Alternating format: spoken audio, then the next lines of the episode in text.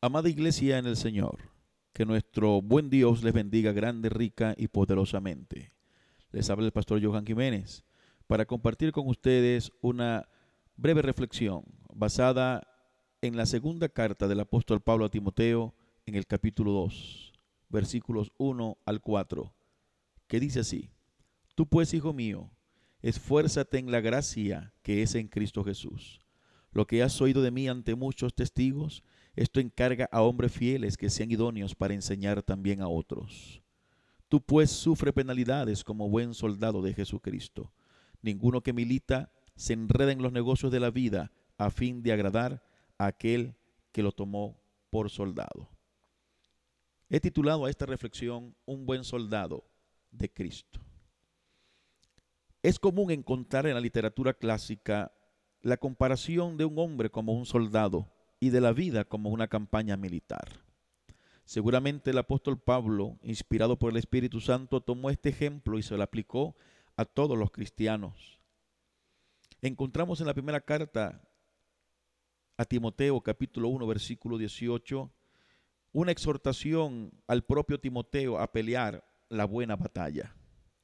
En Filipenses capítulo 1 versículo 2 llama a Arquipo un compañero de milicia. Y en Filipenses capítulo 2, versículo 25, Epafrodito es considerado como un compañero de milicia del mismo apóstol Pablo. De modo que en la literatura paulina encontramos evidencias claras de que el apóstol Pablo veía la vida cristiana como una vida militar, que veía la vida del soldado una ilustración de la vida del cristiano también. Un soldado sencillamente es una persona que mantiene algo, que sirve a algo o a alguien, o es partidario de algo, o sencillamente de alguien. En este sentido, todos los que hemos creído en Jesucristo nos mantenemos firmes en la fe en nuestro Señor Jesucristo, servimos al Señor Jesucristo y somos partidarios de las enseñanzas del Señor Jesucristo. Pero es en la carta a Timoteo donde el apóstol Pablo nos da a entender realmente qué implica ser un soldado de Cristo. He aquí la importancia de que todo cristiano pueda entender qué significa ser un buen soldado de Jesucristo y cuáles son las características del soldado de Cristo que el apóstol Pablo nos enseña en esta escritura. En primer lugar, el soldado debe estar a dedicación plena. Una persona que se ha listado para una campaña, que se ha listado como soldado en un ejército, no puede involucrarse, no puede entregar su tiempo, no puede enredarse, como dice el apóstol Pablo, en los negocios ordinarios de la vida. Debe concentrarse en ser un, un buen soldado. Debe concentrarse en su formación como soldado. Pero esto no quiere decir que no se pueda comprometer en alguna tarea o negocio del mundo. Obviamente todavía tiene que seguir viviendo, todavía tiene que ganarse la vida. Debe trabajar, debe prosperar, debe tener planes, debe tener metas, debe tener sueños.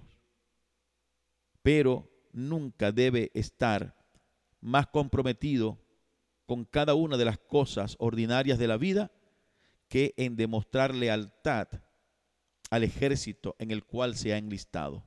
En este sentido, puede el creyente estar en cualquier tarea, puede el creyente estar al pendiente de las cosas propias de la vida sin enredarse en ellas, porque su compromiso esencial será ser un buen soldado de Jesucristo, formarse para ser un buen soldado y dedicar su servicio plenamente al Señor. En ninguna parte de la Escritura encontramos egoísmo en las cualidades del Señor. En ninguna parte. El Señor Jesús en su ministerio dio a entender claramente que todas las personas teníamos actividades ordinarias en una oportunidad visitó como invitado unas bodas en Caná de Galilea.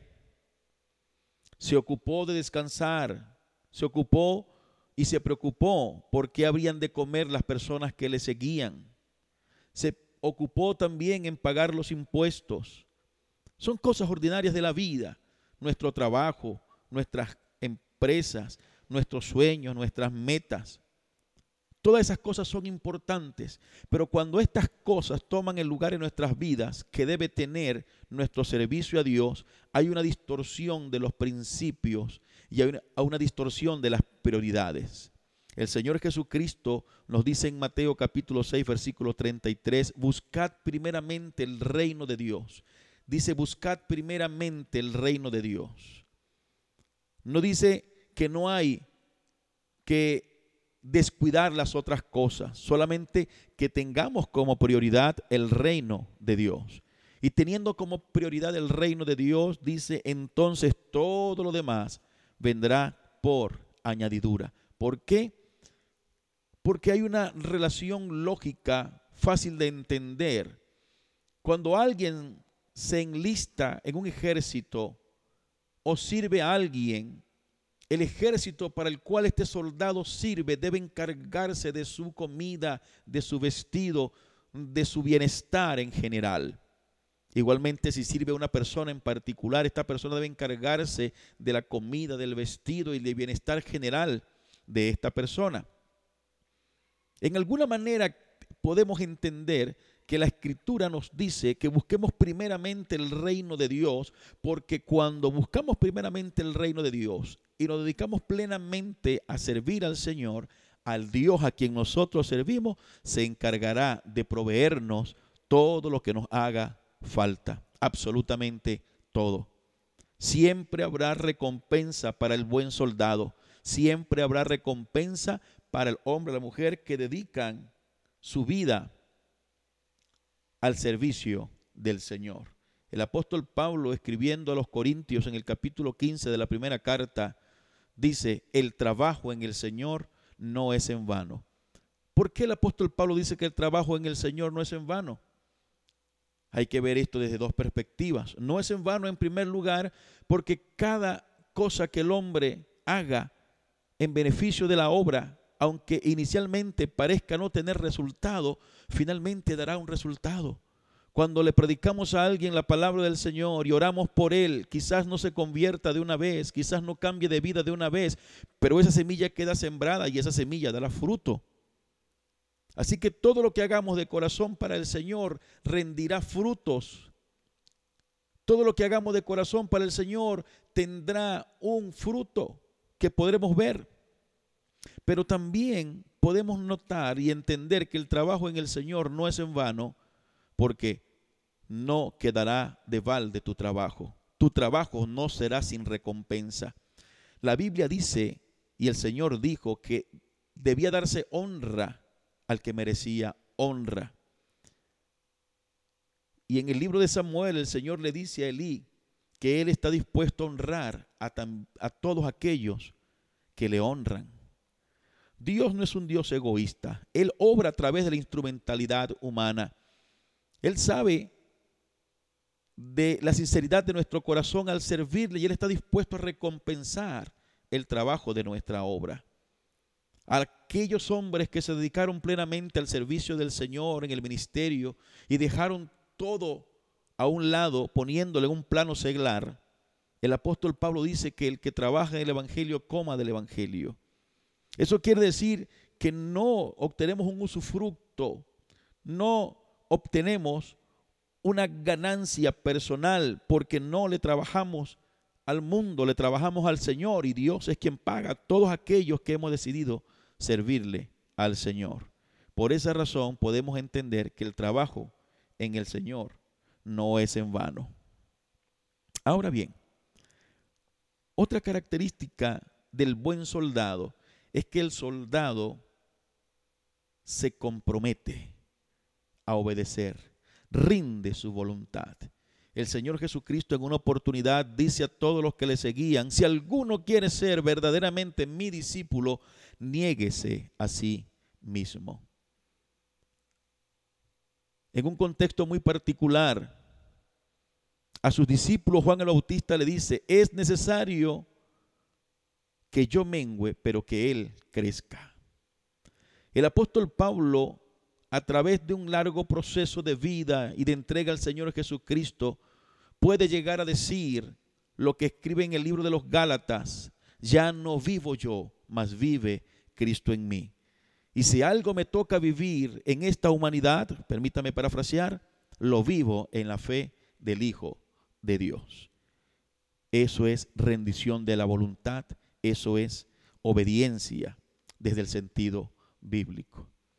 Cuando entregamos nuestro corazón al Señor y entendemos que somos llamados como soldados a una campaña, a una lucha constante, a una lucha diaria, el creyente está sometido cada día a presiones, a ataques, tenemos enemigos, conocemos las estrategias del enemigo. Nosotros establecemos estrategias para enfrentar la vida como creyentes. Por eso, esto es una campaña. Por eso, esto es como la vida de un soldado. Y para poder obtener éxito en esta campaña, debemos aprender a ser estrictamente obedientes. La obediencia va más allá del entendimiento. No es posible llegar a, entender al Señor, pero sí es posible llegar a obedecerle. Dios no pide nunca en la escritura que entendamos por qué hace las cosas. Cuando Job inquirió y le preguntó a Dios por qué, encontramos en los capítulos finales del libro de Job cómo Dios le responde a Job desde su sabiduría, desde su omnipotencia y desde su poder, ante lo cual Job no tuvo ninguna respuesta. Así que Dios nunca nos va a dar explicaciones de lo que hace, solo nos pide que obedezcamos a su palabra, que tengamos confianza en Él.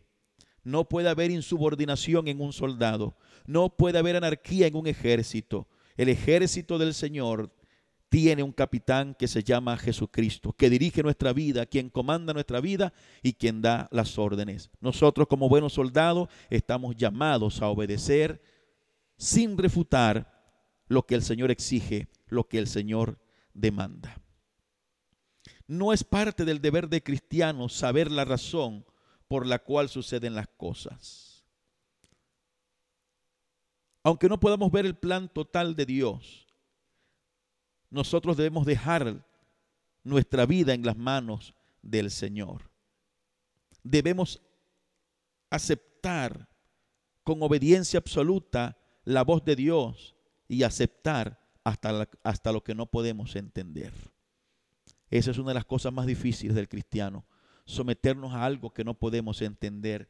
Pero si hay algo que Dios valora y bendice más que nada, es la absoluta obediencia. Así que el creyente está llamado a obedecer, está llamado a comprometer, a entregar su voluntad, a rendir su voluntad en plena obediencia al Señor. De esta manera seremos honrados por el Señor. El soldado también está llamado al sacrificio. Nadie puede pensar en la vida del soldado si no la asocia a sacrificio. Cuando revisamos cómo es cómo se desarrolla el proceso de formación de los ejércitos de este mundo, encontramos que son procesos duros, procesos difíciles. En el testimonio de todos los que han servido en algún ejército, vamos siempre a escuchar de todos los sacrificios que tuvieron que hacer, de las dificultades que tuvieron que enfrentar de las cosas duras a las cuales tuvieron que sobreponerse. Ningún cristiano fue llamado a solo vivir sin problemas, a solo vivir sin tener la adversidad. No, como creyentes tenemos que entender y como buenos soldados de Cristo tenemos que entender que en esta vida, nuestra campaña, nuestra lucha como cristianos, hay sacrificios que hacer. El Señor Jesucristo nunca dijo que para todos aquellos que le siguieran todo iba a ser estrictamente fácil, que nunca se iban a enfermar, que nunca iban a tener necesidades, que nunca iban a enfrentar problemas, que nunca iban a enfrentar dificultades. Antes, por el contrario, el Señor Jesucristo siempre dijo en el mundo tendréis aflicción. Y todas estas cosas, las necesidades, las enfermedades, los problemas, la carestía, las dificultades económicas, los problemas familiares, los problemas sociales, los problemas sociales, todas estas circunstancias nos causan aflicción cumpliéndose estrictamente lo que el Señor dijo, mientras estés en el mundo tendréis aflicción, pero nos dice, confiad que yo he vencido al mundo. Les dice en Juan capítulo 14, no se turbe vuestro corazón ni tenga miedo. Porque el Señor sabe que es difícil vivir en este mundo, que hay muchas cosas que pueden turbarnos. Y sin embargo nos dice, no se turbe vuestro corazón, no tengan miedo. Si creen en Dios, crean también en mí. Nosotros hemos depositado nuestra confianza en el Señor. Nuestra fe y nuestra vida está en el Señor. Por eso, aunque nos toque enfrentar cualquier sacrificio, estaremos siempre firmes, dispuestos a dar lo mejor de cada uno de nosotros para servir al Señor, que nos ha llamado a su ejército. Finalmente, el soldado tiene un compromiso de lealtad con su capitán. Nosotros como creyentes en Cristo debemos ser leales al Señor. En uno de los mensajes escritos en el libro de Apocalipsis a una de las iglesias, la iglesia de Esmirna, el Señor le dice, sé fiel hasta la muerte. Es muy fácil serle fiel al Señor cuando todo nos va bien, cuando los vientos son favorables, cuando hay dinero, cuando hay alimento en la despensa, cuando no hay situaciones de salud. Es muy fácil decir gloria a Dios, aleluya, gracias Señor. Pero ¿qué hay de los momentos terribles? De los momentos en los que la vida y el mundo parece todo contra nosotros ¿Qué hay de los momentos en los que sencillamente somos golpeados por la adversidad, por el dolor, por la enfermedad? ¿Qué hay de esos momentos terribles? ¿Seremos capaces también de decir gloria a Dios, gracias Señor en el momento del dolor, aun cuando no entienda lo que estoy pasando? Aun cuando parezca que el Señor no está a mi lado y parece que ese desierto lo estoy atravesando solo. ¿Será que podemos ser fiel al Señor en ese momento? mantener nuestra lealtad al Señor. Los soldados romanos hacían al alistarse un juramento, lo llamaban el sacramentum, el juramento de lealtad al emperador. Juraban, entre otras cosas, dar su vida por el emperador. Juraban, juraban obedecer al emperador en todo lo que él exigiese y demandara. Y la virtud suprema del soldado de Cristo, la virtud suprema de todo creyente, es que se ha comprometido a ser fiel hasta la muerte. No importa lo que venga, no importa las dificultades que tengamos que atravesar, que tengamos que enfrentar, no importa cuántos enemigos tengamos que enfrentar, vamos a permanecer fieles al Señor Jesucristo. El cristiano debe ser leal al Señor Jesucristo en todos los azares y avatares de la vida y debe ser fiel no solo en los avatares y azares de la vida, sino también hasta las puertas de la misma muerte. Eso es lealtad. El creyente debe ser leal, debe mantenerse fiel y debe mantener su integridad por encima de todas las cosas, entendiendo que es un soldado de Jesucristo, entendiendo de que ha comprometido y entregado su voluntad, entendiendo que está dispuesto a hacer sacrificios por el Señor, entendiendo todo esto, entonces es muy necesario que mantengamos como suprema virtud en nuestras vidas la fidelidad al Señor Jesucristo, la lealtad a nuestro buen Dios. Eso sería el mayor testimonio que este mundo pudiera ver en nosotros, cristianos fieles y leales, aun a pesar de las más terribles y duras adversidades. Amada iglesia en el Señor, nos ha tocado vivir momentos terribles y momentos muy difíciles. Nos ha tocado enfrentar circunstancias sui generis. Nunca habíamos enfrentado una circunstancia de tal magnitud. Estamos viviendo momentos difíciles en nuestra nación, en lo personal, en lo familiar, en lo económico y también en lo espiritual. Es una batalla campal. Es una campaña sin tregua ni cuartel. La Biblia dice, Señor Jesucristo, el reino de los cielos se hace fuerte y los valientes lo arrebatan. La lealtad proviene de la valentía. Y la Biblia dice, ya para finalizar, dice el apóstol Pablo, no nos ha dado el Señor espíritu de cobardía, sino que nos entregó el Señor en espíritu de poder, de amor y de dominio propio. Amados hermanos en el Señor, mantengamos en nuestro corazón y en nuestra mente que somos soldados de Jesucristo, que hemos decidido servirle al Señor, que nada debe ser más importante que nosotros que servir al Señor. Tengamos presente de que hemos entregado y rendido nuestra voluntad para obedecer al Señor. Tengamos presente que en esta vida hay que hacer sacrificios, pero que el Señor nos dará la recompensa. Tengamos presente de que como buenos soldados de Jesucristo debemos ser fiel hasta las puertas de la misma muerte a nuestro Señor Jesucristo. En las postrimerías de su vida y ministerio, el apóstol Pablo le decía a Timoteo, he peleado la buena batalla, he acabado la carrera, he guardado la fe. Le decía, he peleado la buena batalla. Como buen soldado de Jesucristo, he peleado la batalla. Me mantuve fiel y dice que el Señor le daría la corona de justicia que estaba prometida para él y para todos los que fielmente esperasen la venida del Señor.